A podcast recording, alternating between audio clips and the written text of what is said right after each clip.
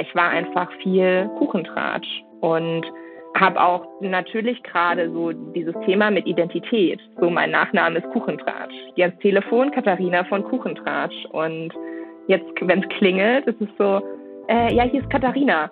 Und gefühlt fehlt da was, aber eigentlich fehlt da ja nichts. Ich bin ja trotzdem Katharina.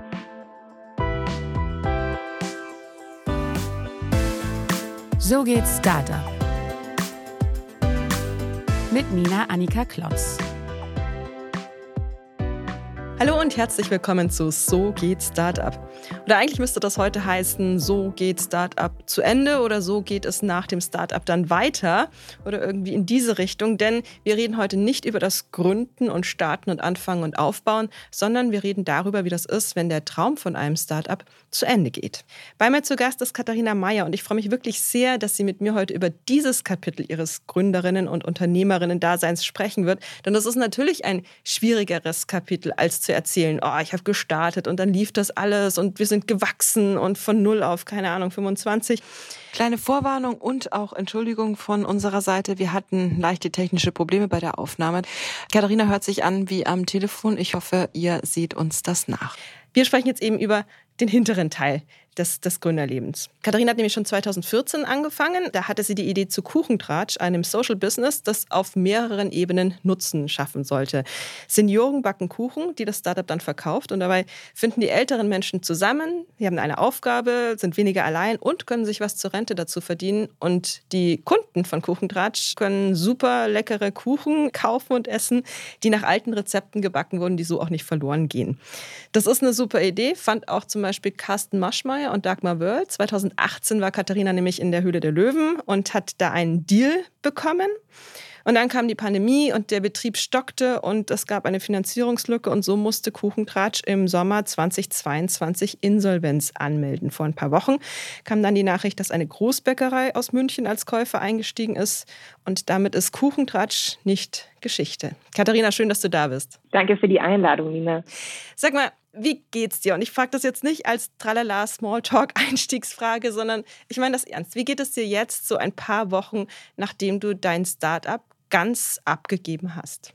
Ja, langsam besser. Ich würde noch nicht sagen, dass ich wieder in meiner alten Energie und Stärke zurück bin. Ich freue mich aber zu sehen und ich hatte auch die Woche so einen Moment, wo ich mir dachte, krass, endlich ist der Moment gekommen, wo mehr gute Tage wie schlechte Tage sind. Und das ist ein ganz toller Moment für mich gewesen, weil ich das Gefühl hatte, dass jeder Tag schlecht war in den letzten Wochen und Monaten. Dabei könnte man ja sagen, es hat sich ja ein gutes Ende gefunden für dein Unternehmen. Ihr standet vor dem Aus, ihr hattet Insolvenz schon angemeldet und dann ist ein Käufer aufgetaucht. Wieso konntest du das nicht als Erlösung quasi empfinden? Mm, ich habe das gerade eher auf die ganze Zeit jetzt halt über die letzten vier, fünf Monate gemeint. Und die Zeit, bevor ich Insolvenz anmelden musste, war extrem kräftezehrend. Äh, die Anmeldung war extrem kräftezehrend, die Wochen, Monate danach.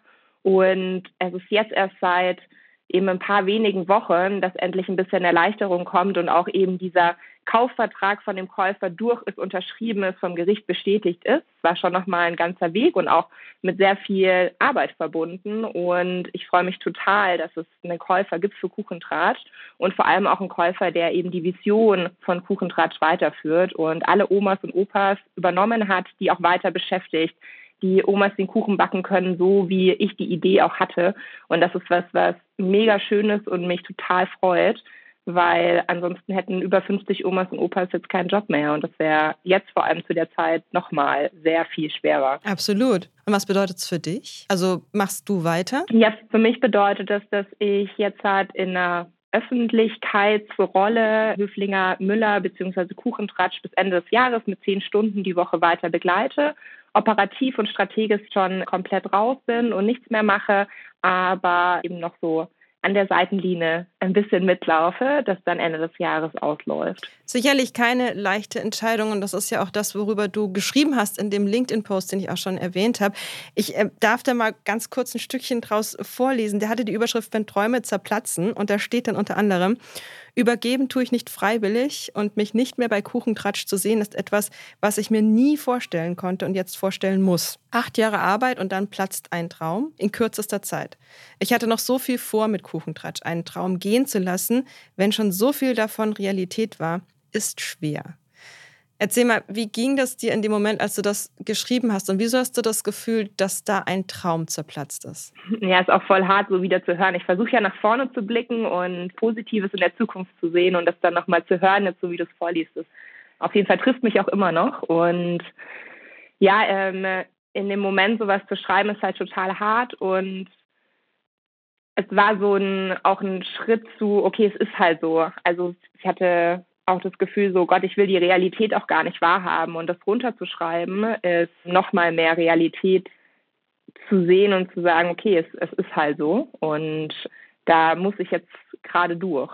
Ich glaube, dieses nicht wahrhaben wollen ist ganz typisch und auch der schwierigste Teil am Scheitern, wenn wir es jetzt mal so nennen wollen, weil es halt einfach ein gängiger Startup-Begriff ist. Wann hast du denn gemerkt, dass es schwierig wird und dass es nicht so läuft, wie es laufen sollte? Ja, du hast es ja schon am Eingang äh, kurz erklärt. Wir haben dieses Jahr eine Finanzierungsrunde geplant gehabt, äh, vor allem für den Ausbau der Erlebnisbackstube, wo wir eben einen total tollen Ort schaffen wollten, wo Jung und Alt zusammenkommt, wo unsere Marke transportiert wird, wo die Omas und Opas noch mehr im Vordergrund stehen. Und dafür haben wir dieses Jahr gewählt, dass wir eine Crowd-Invest-Kampagne machen. Das heißt, dass Privatpersonen ihm ein Darlehen geben können und somit Teil davon werden. Und wir haben einfach nach zwei, drei Wochen festgestellt, dass die Kampagne nicht so zieht, wie wir das gebraucht hätten. Es gab viele verschiedene Gründe. So, es war genau zu dem Zeitpunkt, wo Inflation, Ukraine-Krieg, also es war vielleicht nicht der beste Zeitpunkt, Privatgelder anzufragen. Und da war uns bewusst, okay, es wird schwierig oder also wir müssen nach einem Plan B schauen. Und da war ich trotzdem noch sehr in meinem Optimismus so und Lösungen suchen. Ich bin sehr lösungsorientiert und schaffe auch immer Lösungen aus verschiedenen Ecken irgendwie rauszuziehen. Und äh, wir haben dann noch ein paar Lösungen durchgesprochen, diskutiert. Es war eine super intensive Zeit. Und letzten Endes sind wir halt dann doch nicht auf eine Lösung gekommen. Und dieser Moment, wo dann, okay, jetzt hier geht es nicht weiter. Es, es, gibt keinen anderen Plan, weil mit einer Insolvenzverschleppung wird es auch nicht besser. Also das ist so dann der Worst Case. Das würde ich sagen, das war der schwierigste. Und da war wirklich, da ist so die Realität total reingekickt. Wo hast du in der Zeit Kraft gefunden? Gab es da irgendwie, weiß ich nicht, eine Routine oder was, die dir vielleicht geholfen hat, da das nicht zu sehr an sich ranzulassen? Oder ist das als Gründer unmöglich, weil man selbst und das Startup ist ja eins? Ja, also Kuchentratsch ist mein Baby, ist mein erstes Baby und ich habe acht Jahre Tag und Nacht jeden Tag im Jahr dafür gelebt und gearbeitet und das nicht persönlich zu nehmen, weiß ich gar nicht, wie das funktionieren soll. Und das ja auf einer emotionalen, persönlichen Ebene dabei zu haben, war oder ist bei mir einfach Fakt. Und die Monate von äh, so Anfang Juni bis Mitte August, Ende August war reines, also ich habe davor schon sehr hart gearbeitet, aber das war einfach richtig nochmal on top hasseln und richtig, richtig hart arbeiten. Und da war keine Minute, keine Sekunde über irgendwas nachzudenken, was mir jetzt gut tut. Es war eher so, okay, Katharina, aufpassen, dass, also so mich noch gerade halten, dass ich noch, noch gerade laufen kann. Aber ansonsten war es eher so, versuchen noch zu überleben und dann eben mit der Insolvenzanmeldung zu schauen, okay, wie kann Kuchendraht, auch wenn ich nicht mehr Part davon bin, überleben und versuchen da mein Bestes zu geben, das auf die Reihe zu bekommen. Aber hätte es da nicht auch eine Möglichkeit gegeben, dass Kuchentratsch mit dir weitergeht? Oder konntest du das für dich nicht? Ja, ich habe die Anfrage schon bekommen, ob ich diese Geschäftsführungsrolle, ich hatte ja mehrere Rollen bei Kuchentratsch, ob ich diese Rolle ausführen möchte. Und da sind wir auch ins Gespräch gegangen und für mich ist da einfach nochmal klar geworden, dass ich Unternehmerin bin und keine ausführende Geschäftsführung. Also ich kann Exekutive und bin da auch total gut drinnen, aber ich habe einen ganz großen Drang dazu zu gestalten. Ich liebe auch zu entscheiden, strategische Themen zu besprechen und da war klar, dass diese Rolle nicht dafür gedacht ist, sondern in der operativen Umsetzung. Und auf der einen Seite habe ich mir gesagt, oh Gott, auf jeden Fall will ich da irgendwie weitermachen, weil es mein Baby und so jetzt auf einmal loslassen, nein. Mir war aber wichtig, auch für Kuchentratsch zu denken und zu schauen, was ist für Kuchentratsch am besten. Und da ist einfach klar, dass es keine Win-Win-Situation ist, weil ich zu viel einfach entscheiden und gestalten möchte und da einfach jetzt jemand anderem das Unternehmen gehört und ich das Gefühl hatte, dass es besser für Kuchentratsch ist, wenn ich eben jetzt noch so ein bisschen minimal begleite und versuche, dass eben so die Vision verankert wird und der Großbäckerei Hüftlinger Müller eben dort das Zepter übergeben und ja, den Omas und Opas neue Eltern zu geben. Glaubst du, es ist auch einfach so, höre ich manchmal im Gespräch mit Gründern, dass es einfach auch eine Persönlichkeitsfrage ist. Also es sind ja auch Leute, die eben, wie du sagst, die gestalten wollen, die auch ein bisschen mehr Freiheit brauchen, die gründen. Und insofern sind die nicht kompatibel mit einem Konzernjob. Ja, also glaube ich auch, dass es halt, es gibt einfach unterschiedliche Charaktere und auch unterschiedliche Momente, wo äh, Menschen im Unternehmen passend sind. Und auch wenn ich sozusagen mir die Rolle zutraue, kompetenztechnisch, ist es was, wo ich persönlich eben sage, okay, da, da bin ich nicht am richtigen Fleck. Da ist mein Potenzial nicht richtig aufgehoben. Und auch, ich glaube, es ist so herausfordernd, auch für einen Konzern oder ein Großunternehmen, die ein Startup kaufen, ne, so eine eigenständige Geschäftsführungsperson dann mit ins Unternehmen zu integrieren, das führt immer zu extremen Herausforderungen. Weil du eben auch gereift bist in den acht Jahren, die du das Unternehmen selber geführt hast. Wahrscheinlich auch, weil es da auch schon immer mal wieder Rückschläge und Höhenflüge gab. Wenn du so zurückblickst, was glaubst du waren die Punkte, wo du am meisten zu der Unternehmerin geworden bist, die du heute bist, wo du am meisten gelernt hast? Also ich könnte da wahrscheinlich einen Katalog auflisten, ne?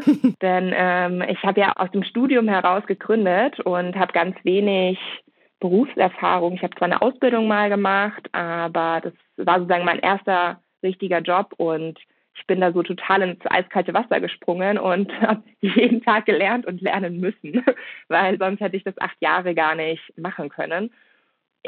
Glaube, wenn ich so zwei Beispiele aufliste, ist auf jeden Fall ein total schöner, wichtiger Moment für mich gewesen, als wir bei Höhle der Löwen waren und diesen Deal bekommen haben. Weil mit Kuchentratsch, als ich gestartet habe, war das halt eine Idee mit, ah ja, ich back mit Kuchen Omas und ich weiß gar nicht, ob überhaupt irgendeine Person mich ernst genommen hat und gesagt hat, okay, ja geil, mega gute Idee, mach das. Und ich die ersten drei Jahre sehr stark gehasselt habe, allein bei dem Thema so, funktioniert es? Oder ich musste Fragen ständig beantworten, was ist denn dein richtiger Job? Wo arbeitest du denn eigentlich? Und funktioniert es denn eigentlich? Und mit Hülle der Löwen war so ein Moment, wo diese Fragen endlich mal fast aufgehört haben. Und es war total schön, weil ich mich dann so auf inhaltliche Gesprächsthemen auch konzentrieren konnte mit den Leuten, die ich getroffen habe. Und ich natürlich auch total viel gelernt habe, da nochmal mit externen Investoren das erste Mal, mit Öffentlichkeitsarbeit, mit Produktentwicklung, weil wir ja da den Kuchenversand äh, deutschlandweit entwickelt haben. Ja, das war für mich ein ganz, also ein ganz toller Moment. Und herausfordernd würde ich sagen, war auf jeden Fall Corona. Das waren vor jetzt ja fast zweieinhalb, bald drei Jahren. Und wir haben äh, damals irgendwie eine halbe Million Umsatz gemacht, haben äh, irgendwie 50 Leute mit jungen Team in Summe beschäftigt und waren irgendwie auf einem coolen Weg, noch weiter durchzustarten und noch weiter zu wachsen. Und dann kam Anfang des Jahres eben so gefühlt von heute auf morgen so, okay, es ist zwar cool, dass E-Commerce wächst wahrscheinlich, aber wir können mit den Omas und Opas nicht weiterarbeiten. Und von heute auf morgen ist halt das Geschäftsmodell in sich zusammengefallen.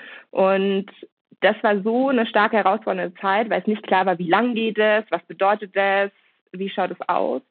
Und das hat uns auf jeden Fall einen starken Schlag versetzt.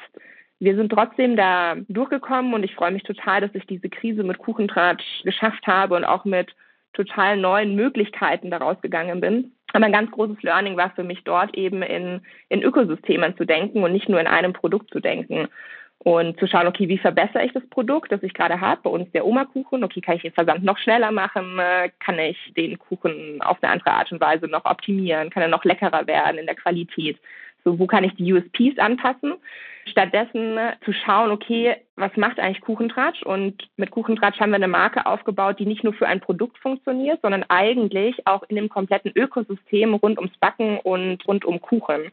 Das heißt, wir haben uns überlegt, wie diese Marke auf andere Produkte transferierbar ist und haben in der Corona-Zeit eben Backmischungen mit den Omas und Opas zusammen entwickelt. Mit einer, einem komplett neuen Produkt, mit einer anderen Zielgruppe, mit einem anderen Vertriebsmarkt, wo wir nochmal ganz woanders geschaut haben und uns auch eine zweite Säule aufgebaut haben. Und das war ein ganz großes Learning, dass ich hatte halt nicht nur versteift auf ein Produkt zu schauen und das besser zu machen, sondern äh, mehr in Ökosystemen zu denken. Gab es auch Punkte, an denen dir das alles über den Kopf wuchs? Wo du gesagt hast, ich, wie du sagst, ich komme hier gerade aus dem Studium, ich habe null Berufserfahrung, ich weiß, ich habe, wo, woher soll ich es wissen, wie es geht? Ja, immer wieder, also äh, ständig. Ich hatte zum Schluss 100 Leute, die ich äh, alleine geführt habe und mit verschiedenen Produktkategorien, mit nicht nur irgendwie, okay, ich habe ein Produkt, das ich verkaufe, sondern mit der kompletten Operative, mit Produktion dahinter das ist auf jeden Fall eine Aufgabe. Ich stelle mir zum Beispiel total schwer vor, wenn man das erste Mal jemanden einstellt, der älter ist als man selber. Ja. Das muss doch komisch sein, oder? Ja, ich habe einfach sehr früh auch damit angefangen, mir immer extern Hilfe zu suchen und nach Tools zu suchen, die mir helfen, meinen Job besser zu machen. Und ein großes Learning, das oder sozusagen ein, ein Tool, das ich benutzt habe, auch beim Recruiting, ist, dass halt ich immer darauf geschaut habe, dass ich Leute einstelle, die besser sind wie ich und das einfach komplett aus von so einer emotionalen Ebene löse und einfach schaue, okay, was sind die Kompetenzen? Kann die das besser wie ich? Ja, kann sie, sinnvoll fürs Unternehmen, mega geil. Ich kann was lernen und äh, wir können da zusammen mehr erreichen.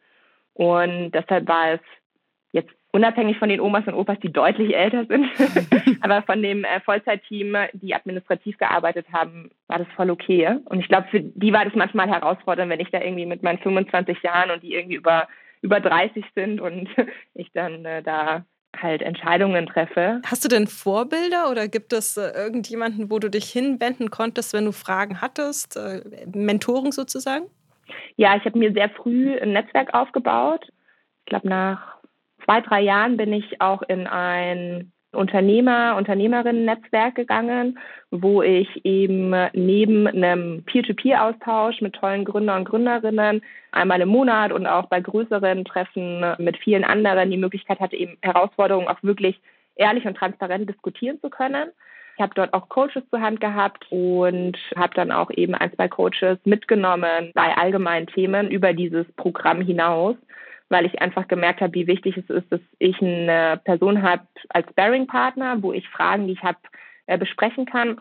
Und ich habe mir aber auch innerhalb meines Teams ein, zwei Leute aufgebaut, wo ich sicher sein konnte, dass die mir auch ihre Meinung wirklich sagen. Und wenn sie denken, dass es eine falsche Entscheidung ist oder wenn sie da ernstes, tiefes Feedback haben, das auch geäußert haben. Und ich da immer auch intern äh, Leute hatte, wo ich drauf zugehen kann, wenn ich mir gerade unsicher war und nicht den den krassen Chef spielen musste und ne, ich weiß alles, sondern halt dann eine, ja, eine tolle Arbeit auf Augenhöhe auch zu haben. Sind da auch Seriengründer dabei in deinem Netzwerk bei deinen Mentoren? Weil das ist ja so ein bisschen so ein Pattern. Jemand, der einmal gegründet hat, wie du selber sagst, passt eh nicht in den Konzern und meistens hat man dann sowas in sich, dann gründet man auch nochmal. Ja, auf jeden Fall.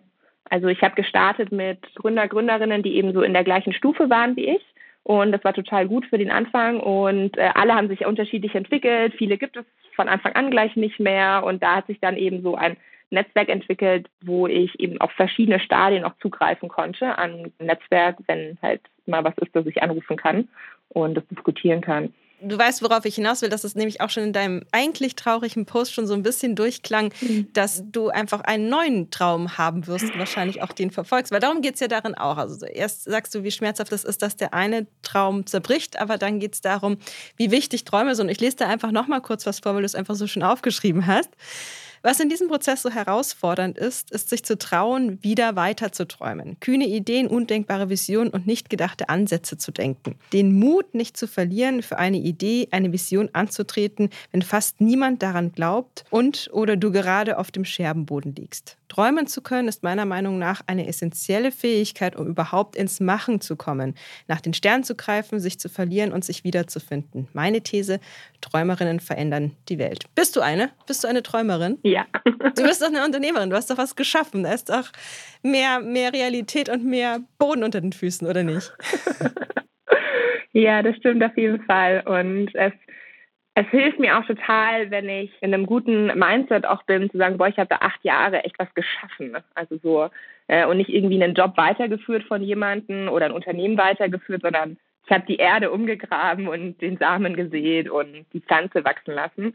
Und das macht mich schon auch stolz und gibt mir auch Halt zu sagen, okay, ich kann auch was, weil am Ende von Kuchentratsch mit der Insolvenzanmeldung sind auf jeden Fall viele Gedanken gewesen, die irgendwie meinen Selbstwert betreffen, die mir das Gefühl geben, okay, ich bin total unkompetent und ich habe alles falsch gemacht und so, ich kann gar nichts. Und das war für mich total wichtig, da auch aus diesem Strudel wieder rauszukommen. Und mhm. ich arbeite in den letzten Wochen einfach sehr stark auch an mir und meinem Mindset. Und ich gehe irgendwie einmal die Woche zur Therapie, ich gehe regelmäßig zu einem Coach, ich schreibe viel Tagebuch, ich bin jetzt auf einem Retreat gewesen, wo viel Meditation, viel Atemarbeit, äh, viel Yoga, also so zu schauen, zu mir zu kommen. Und es ist total spannend, weil ich die letzten acht Jahre halt wenig bei mir war. Klar, in bestimmten Momenten schon, aber ich war einfach viel Kuchentratsch und habe auch natürlich gerade so dieses Thema mit Identität. So mein Nachname ist Kuchentratsch.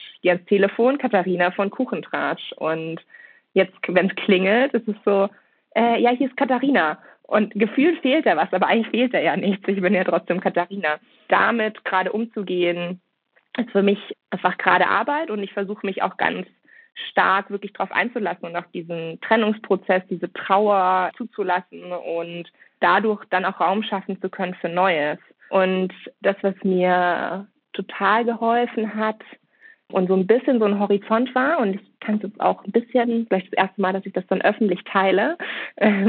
Aber ich habe mich seit drei Jahren, bewerbe ich mich auf einen Executive MBA und habe einen Studiengang gesucht, wo ich kombinieren kann, äh, irgendwie eine Woche Uni ist das, wo ich so hardcore lerne, dann fünf Wochen im Unternehmen eigentlich bei Kuchentratsch, wo ich dann die Sachen anwende, lerne, mich dann wieder mit einer Woche in der Uni lerne und mich austausche zu dem, was ich umgesetzt habe äh, und es geht zwei Jahre. Und ich habe seit drei Jahren äh, nicht nur davon geträumt, sondern versucht, diesen Traum umzusetzen. Und ich habe zwei Jahre lang eine Absage bekommen. Und da ich sehr viel Resilienz in mir trage, habe ich mich dann doch nochmal beworben Anfang dieses Jahres. Und dachte mir, ist ein super Zeitpunkt, das jetzt halt umzusetzen. Und vor, jetzt soll ich glaube, sechs oder sieben Wochen habe ich die Zusage bekommen und ich werde ab Januar in Oxford studieren und da eine ganz nochmal eine ganz neue Reise machen. Und das hilft mir gerade, wo ich sage, okay, wow, da ist was in der Zukunft, da ist was am Horizont. Und also ich habe Hauptschule gemacht, ich komme so von der ganz anderen äh, Leite der akademischen äh, Bildung. Und äh, jetzt nach Oxford gehen zu dürfen und dort studieren zu können, gibt mir einen Push, weil ich mir denke, okay, ich kann doch was, gibt mir einen Horizont. Und eigentlich habe ich halt geplant, dieses Wissen für Kuchentratsch umzusetzen und einzusetzen. Und jetzt ist so ein bisschen, okay, vielleicht mache ich das halt einfach mal für mich und nicht, nicht nur immer alles für andere. Und äh, das ist irgendwie auch ein ganz spannendes Gefühl und ich freue mich da total, mich drauf einzulassen und sehe da einfach, dass Träumen doch ganz cool ist. Toll, herzlichen Glückwunsch zu der Chance. Das klingt ja richtig gut. Danke. Ich glaube, das ist auch eine sehr reife Entscheidung zu sagen, ich nutze die Zeit jetzt erstmal, um an mir selbst zu arbeiten. Ich könnte mir vorstellen, dass viele Gründer sich direkt in die nächste Gründung schmeißen würden. Glaubst du? Ja, das könnte ich mir vorstellen. Also klar, ein bisschen Kraft sammeln davor, aber dann direkt wieder, weil man hat es ja einmal bewiesen und man ist ja Gründer und dann macht man es direkt nochmal. Ich kann sozusagen von, nur von mir sprechen und was ich für Gedanken hatte, war schon, dass oh mein Gott, nee, ich kann ja gar nicht gründen. Also so, ich habe, ich bin ja gescheitert, also so im Negativen. So, es gibt ja so diese Sichtweise von, ah, ich, ich bin gescheitert oder hey, ich habe acht Jahre was gemacht, was super wertvoll war und total gut war. Und wenn ich in diesem Scheitern drinnen bin von meinem Mindset, ist es so, oh Gott, nee, ich kann es ja gar nicht. Und dann auch so in diesem öffentlichen Blick auch zu stehen und dann schauen alle, ah, was wird es, verspüre ich schon extrem viel Druck. Und die Wahrscheinlichkeit, dass eine Idee scheitert, ist halt 90 Prozent mindestens. Und wenn ich jetzt sage, okay, ich gründe was, dann ist die Chance 90 Prozent, dass ich scheitere. Aber was ist, wenn ich wieder scheitere und wieder scheitere, weil die Wahrscheinlichkeit hoch ist? Also ich hätte jetzt gar nicht so gesagt, so dass dann gleich ins nächste Abenteuer sich gestürzt wird in der Gründungswelt. Das ist, glaube ich, auch noch ein ganz wesentlicher Aspekt, den man oft übersieht, dieses in der Öffentlichkeit stehen. Ne? Wenn der Name dann bekannt ist und dann liest man über sich selbst in der Zeitung und man hat ein insolventes Unternehmen, das nagt natürlich noch mal viel mehr, weil es alle sehen. Ja, und alle wissen Bescheid und alle lesen Insolvenz. Also ich kenne auch Gründer, Gründerinnen, die seit äh, drei, vier Jahren nicht gegründet haben, weil sie Angst haben. Und vielleicht ist dann irgendwann auch der Zug zu spät. Wenn es dann sich so verfestigt hat, ich kann nicht. Ich hoffe, das sind jetzt nicht drei, vier Jahre bei mir. Aber das, also ich glaube schon, dass es eine starke Herausforderung ist für Gründer und Gründerinnen, sich dazu trauen, wieder zu gründen. Deshalb machst du auch Mut dazu, deshalb machst du Mut zum, zum Träumen. Ja, auf jeden Fall, weil ich glaube, dass es halt Leute braucht in unserer Gesellschaft, die gestalten, die anpacken, die machen. Und bei Kuchentratsch, es, es geht ja weiter und es ist mega cool. Und ich freue mich total, dass so das, was ich geschaffen habe, weitergeht. Auch wenn es vielleicht anders weitergeht und neu weitergeht, kann ja auch total schön sein. Und wenn ich diesen Trennungsschmerz hinter mir habe, kann ich auch in einem Jahr sagen, so, wow, geil. Es war die, der richtige Moment und äh, Kuchentratsch wächst und es ist super, super schön. Ja, und ich, ich glaube eben, dass, dass es viel mehr Menschen braucht in unserer Gesellschaft, die sich trauen und wenn mal so eine Herausforderung ist, es nicht als Aufhören sehen. Und ich, ich hoffe, ich komme da auch wieder hin. Und das Unternehmertum gefällt mir einfach total gut. Und ich hoffe, dass irgendwann für mich auch wieder zurückkommt, dass ich sage, okay, ich mache jetzt auch was und ich komme wieder ins Machen, ich komme wieder ins Schaffen. Weißt du denn schon, wie du deine Träume sortieren würdest? Also wie, wo, wie erkennt man denn einen Traum, der Realität werden kann und sollte? Und wie pflegt man den dann auch? Für mich ist es total wichtig, dass ich Träume zulasse, auch wenn sie sich für mich total unrealistisch anfühlen und vor allem für mein Umfeld. Wenn ich manchmal meinen Eltern erzähle, was ich so vorhabe, dann würden die am liebsten umdrehen und gehen, weil sie sagen, das ist ja nur Schmarrn, den ich erzähle. Und das ist ja nie wirklich. Äh, ich komme aber auch aus einem Beamtenhaushalt. Da ist äh, Risiko und äh, Neues manchmal nicht, nicht tagtäglich. Und ich setze mich schon auch oft hin und äh, affirmiere Themen. Ich habe auch oft bei Kuchentratsch, wenn ich Ziele hatte im Unternehmen, was ich erreichen wollte, habe ich auch oft affirmiert. Und ich glaube, das ist ein ganz, ganz großes Tool, das ich total empfehlen kann und sozusagen von in sich groß träumen zu affirmieren. Lass mich noch ganz kurz nachhaken. Was genau meinst du mit affirmieren? Affirmieren ist wirklich mir das vorzustellen. Also wenn ich mir, nehmen wir Oxford, das ist gerade am einfachsten, wenn ich an Oxford gedacht habe, habe ich erstens mir erlaubt, darüber nachzudenken, dass ich mit Hauptschule in Oxford sein kann. Bin die erste, die studiert hat bei mir in der Familie, also dieses Träumen zulassen und äh, in der Affirmation wirklich mir vorzustellen, einmal, wie ich dort vor Ort bin, wie ich dort durch die Colleges laufe, wie ich im Unterricht, also so wirklich dieses bildliche Vorstellen davon und mich hinzusetzen, wirklich so, ah, so schaut es aus, so riecht es, so fühlt sich das an, äh, also haptisch, aber auch emotional und das mit eben positiven Gefühlen auch zu untermauern und ja, dann wie so einen kleinen Ort im Kopf zu schaffen, ne, wo das so, ah, da ist es so, ich bin da. Also ich bin da schon. Es ist nicht, äh, ich muss mich noch bewerben und dann muss ich noch die und die Meilensteine erreichen, um dorthin zu kommen, sondern so, ich bin da schon. Und mit diesem Mindset oder mit dieser Affirmation dann ranzugehen, äh, dorthin zu kommen. Abschließend gefragt, wie wird dir Kuchentratsch immer als Teil deiner selbst verbunden sein? Also wird das Teil deiner Geschichte bleiben oder meinst du, das wird irgendwann auch überlagert von den großartigen Dingen, die da jetzt noch kommen? Oh Gott, Kuchentratsch wird immer in meinem Herzen sein. Die Zeit ist so prägend gewesen. Es waren meine 20er Jahre. Äh, das ist so ein so ein wichtiger Bestandteil in meinem Leben von allen Höhenflügen, die ich hatte äh, und auch äh, jetzt von allen Tiefschlägen. Die Amplitude beim Gründen ist ja immer extrem. und ich versuche halt gerade, mich einfach auch auf Neues zu freuen und auf anderes zu freuen. Und da bin ich gerade noch so in so einer Zwischenphase. Aber ich glaube, wenn wir in einem halben Jahr sprechen, dann kann ich mit äh, sehr viel mehr äh, Freude und Optimismus in die Zukunft schauen und bin bestimmt auch viel am Träumen wieder und am Ideen überlegen. Und glaube auch, dass Kuchentratsch einfach eine wahnsinnig tolle Start-Abschussrampe für mich war, für alles, was, was kommt. Und ich damit mir eine total tolle Basis geschaffen habe, die ich auf keinen Fall vermissen möchte. Liebe Katharina, vielen, vielen herzlichen Dank für deine Offenheit und äh, die Bereitschaft mit uns zu teilen, wie es dir als Gründerin geht, nachdem dein Startup nun einen getrennten Weg von dir weitergeht geht. Ich glaube ja, dass aus deinen Träumen wahrscheinlich irgendwann auch wieder ein Startup oder ein Unternehmen wird und davon wird, werdet ihr, liebe Hörerinnen und Hörer, dann auch auf gründerszene.de lesen können. Katharina, erstmal wünsche ich dir alles Gute für die nächste Zeit und vielen Dank, dass du unser Gast warst. Ja, danke dir, Nina. Wie gesagt, verfolgt uns weiter auf gründerszene.de, um solche spannenden Gründer- und Gründerinnen-Geschichten auch zu lesen. Bleibt uns treu und bis dann. Tschüss.